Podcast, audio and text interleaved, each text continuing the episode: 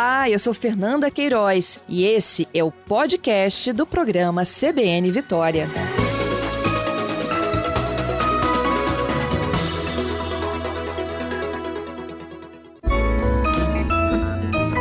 Questões de Família, com José Eduardo Coelho Dias.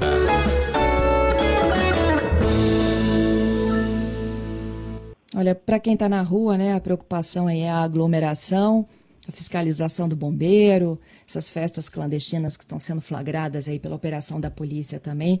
Agora, para quem está em casa, esse isolamento leva a uma superexposição na internet, não é isso, Zedu? É verdade. Nós tivemos um aumento considerável de utilização da internet como um todo, né? E não foi só para as aulas online, não foi só para as reuniões via Zoom, para o teletrabalho. Nós tivemos também uma concentração do lazer de crianças e adolescentes na internet, seja por meio dos, dos jogos via PC, seja até pelos jogos via é, equipamentos, né? Tipo PlayStation, Xbox, é, Nintendo, enfim, esses, esses equipamentos, essas centrais de jogos é, com conexão à internet e que permitem, inclusive, comunicação com outros usuários, né? Uhum. Isso aumentou muito. Eu vejo aqui em casa, por exemplo, que eu tenho é, um, um adolescente e um pré-adolescente, é, a utilização aumentou consideravelmente. E a gente se vê numa situação bastante delicada, sabe, Fernanda? Porque em situações normais, você limita, você estabelece um, um determinado horário para que utilize aquilo e o, o, restante do tempo de lazer é utilizado para a prática de atividades esportivas, seja o futebol de areia, seja o, enfim, é, qualquer prática esportiva. Só que com as escolas fechadas, com as escolinhas fechadas o tempo inteiro, você acaba não tendo muita alternativa e acaba permitindo que as crianças fiquem mais tempo nos jogos, né, nas plataformas online de, de jogos e de lazer, né, vamos dizer assim. Assim como os adultos também estão, né, Zedu? Só que os adultos sabem se proteger, entende o que há por trás, né? É, eu não sei se a gente sabe se proteger não, tá, Fernanda? Porque eu me lembro que, que logo no começo da, da, dessa pandemia, os golpes de WhatsApp foram uma constante. Não, verdade. É? Isso ainda acontece muito. Ah, aumentou consideravelmente, até por conta dessa exposição, os golpes contra adultos. E aí eu fico imaginando, se aumentou com os adultos que supostamente deveriam saber se defender, o que, que não pode, que, que não está acontecendo com as nossas crianças os nossos adolescentes, hein, Fernando? É verdade. É, eu tenho é, medo, muito receio, acho que os pais devem ter de um modo geral, é o assédio, né? A pedofilia é, com relação às nossas crianças. Quando eu falo que a gente tem um pouco mais de maturidade para lidar com isso, quando a gente recebe um convite, né, que a gente checa, a gente vai uhum. conferir o perfil, essa maturidade eles não têm. Então, eles acham que é sempre de verdade um amiguinho. Sim, até pela utilização do chamado avatar nos jogos, né? Porque o avatar é uma construção fictícia de, um, de uma personagem. E, e, quem se apresenta nos jogos é esse avatar e não a pessoa. Então, eh, naquele avatar ali que pode, por exemplo, estar representando uma, uma criança ou algum símbolo de, de pureza, pode ter um adulto mal intencionado em busca exatamente de obter a confiança dessa criança. E é aí que os pais têm que ficar com, com atenção redobrada, né? É, a gente acompanha sempre a utilização aqui e a comunicação é o tempo inteiro entre eles nos, nos jogos e, e essa eh, situação é realmente preocupante e, e é dever dos pais cuidar, zelar pela proteção das crianças, inclusive nesse ambiente, tá, Fernanda? Inclusive Exatamente. Nesse ambiente.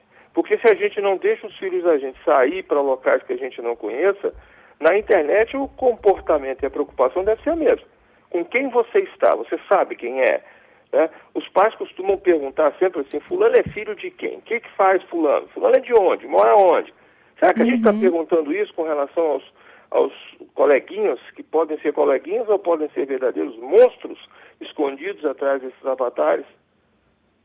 Eu acho que a gente está afrouxando a vigilância com relação a isso, viu, Fernanda? Exatamente.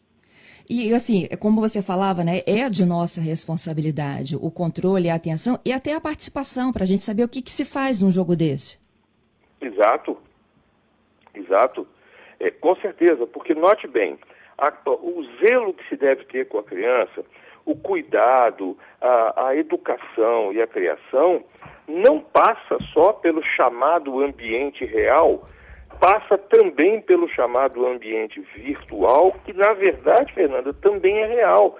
Por que, que ele também é real? Porque ele também faz parte da vida das crianças, principalmente neste momento. Então, esse dever constitucional de cuidar, de proteger as crianças, de impedir que, que nada de ruim aconteça com eles, esse dever que é da família, que é do Estado, que é da sociedade como um todo, não é que ele se estenda para o, o, o, mundo da internet. Ele já nasceu sendo também extensivo ao mundo da internet. Só que a gente vem negligenciando. A sociedade como um todo é, é, talvez negligencie essa situação. E não pode, não pode. O dever persiste exatamente do mesmo tamanho. O problema é que a dificuldade é um pouco maior. Né? Você concorda? É, e até concordo, concordo. A, a dificuldade é, é, maior, inclusive, para quem não está muito, inclusive, ambientado com esse, com esse meio virtual, né? Assim, a gente tem um quadro de tecnologia às quartas e sextas e é muito recorrente, Edu, tipo de perguntas e que ajudam, de certa forma, né, toda a nossa comunidade aqui de ouvintes da CBN, de que como é que eu posso é, acompanhar o nível de segurança, é, como é que eu posso bloquear acessos a alguns perfis. Então, assim, a gente tem todos os dias demandas que envolvem pais responsáveis preocupados exatamente com essa exposição. É, eu tenho acompanhado algumas orientações que o Gilberto tem, tem passado, né, no, no, no, quadro aí, e concordo, realmente a gente tem que, tem que ter essa preocupação. Agora, eu vou ressaltar um, um, uma questão aqui. É direito dos pais, é um direito que ninguém pode afastar do pai e da mãe, é o direito de pagar mico, tá? Esse direito é sagrado. Então, eu acho que um pai e uma mãe, em nome de medo de pagar um mico, não é assim que eles falam, Fernando? Uhum. É, o pai não tem que ter essa preocupação. Saiba, papai, saiba, mamãe que está nos ouvindo, vocês têm o sagrado direito, não sei se é constitucional não, acho até que deveria ser, mas pelo menos é sagrado, o direito de pagar mico. Então não precisa se preocupar com interromper um jogo se você perceber que tem alguma coisa estranha. Fique atento aos sinais, observe, observe o próprio comportamento da criança para saber se aquilo está sendo uma diversão ou motivo de, de, de, de tensão para, para a criança, se ele está jogando, quando está jogando, quando está na internet, se, se é indiferente para ele, se ele se comunica na frente de todo mundo, né? Ou se ele precisa se esconder para se comunicar, porque a criança acaba dando sinais e a gente é, não pode negligenciar esses sinais, né?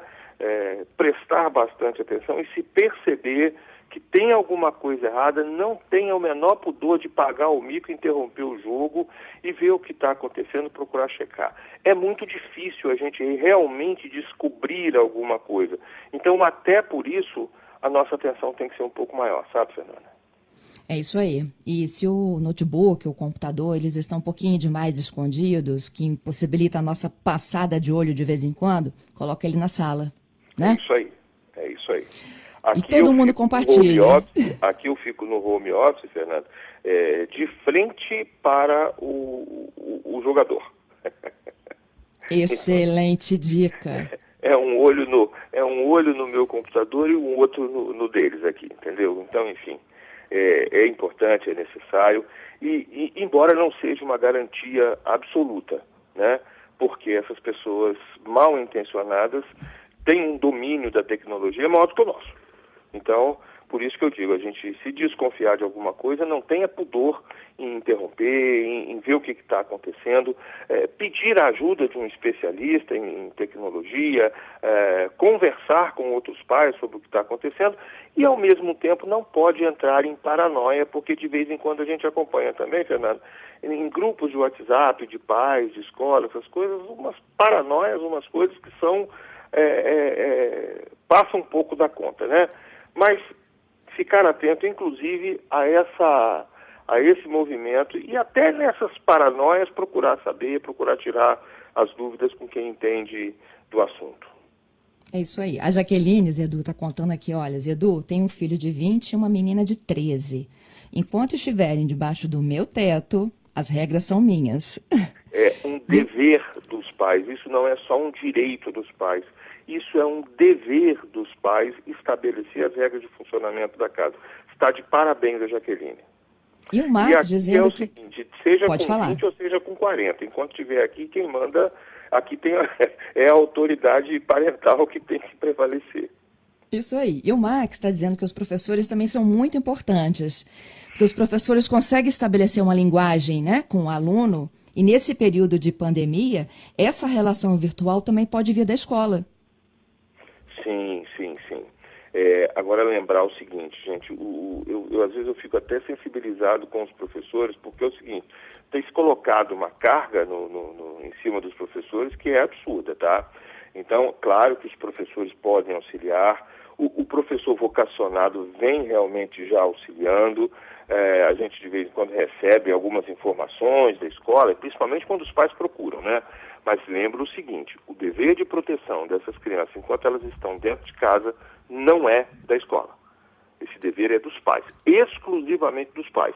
Evidente que os professores podem colaborar, é, é, mas a iniciativa, até de pedir a colaboração dos professores, tem que partir sempre dos pais. E note, pedir, porque a escola é responsável pela criança quando, ele está, quando ela está naquele ambiente ou pelo que ela tem transmitido nas suas plataformas de ensino à distância. Mas a responsabilidade é dos pais, tá? Zedu, muito obrigada. Aproveite bem o seu dia, viu? Para todos nós, uma excelente semana e esperamos poder estar aqui de novo segunda-feira que vem. Estaremos. Até lá, hein? Um abraço.